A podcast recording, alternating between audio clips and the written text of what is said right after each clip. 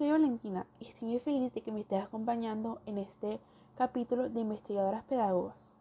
El día de hoy te estaré hablando sobre Jim Page.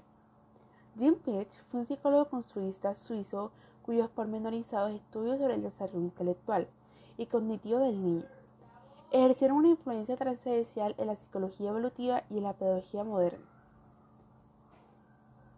Jim Page se licenció y doctoró en 1918 en la biología en la Universidad de su ciudad natal.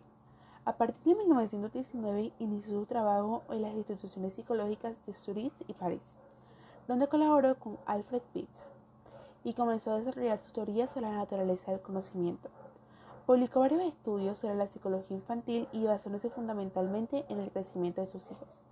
Elaboró una teoría de la inteligencia sensomotriz que describía el desarrollo espontáneo de una de las inteligencias prácticas, basada en la acción que se forma a partir de los conceptos incipientes que tiene el niño de los objetos permanentes en el espacio, tiempo y causa.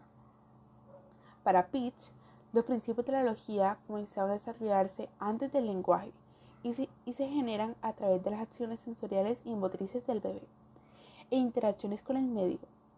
Pitch estableció una serie de, de estudios sucesos en el desarrollo de inteligencia. Número 1. Estadios de la inteligencia sensomotriz.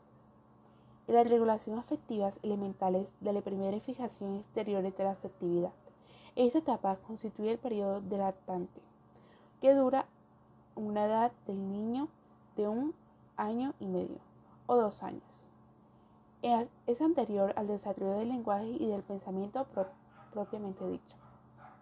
Número 2. Estadio de la inteligencia intuitiva. De los sentimientos interindividuales y espontáneos de las relaciones sociales de sumiso al adulto. Esta etapa abarca desde los 2 a los 7 años. En ella nace el pensamiento preparatorio y el niño puede representar los movimientos sin ejecutarlos. Es la época del juego simbólico y el egocentrismo, y a partir de los 4 años el pensamiento intuitivo. Número 3 estadio las operaciones intelectuales concretas de los pensamientos morales y sociales, de cooperación inicio de la logía. Esta etapa abarca de los 7 a los 11 o 12 años. Número 4.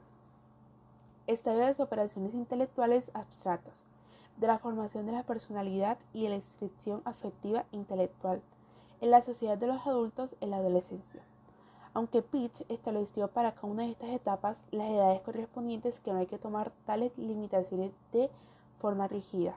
El ritmo de varia de un niño a otro y ciertos rasgos están estados pueden soplarse en un determinado momento. Muchas gracias por escucharme, espero que nos encontremos de nuevo. Chao.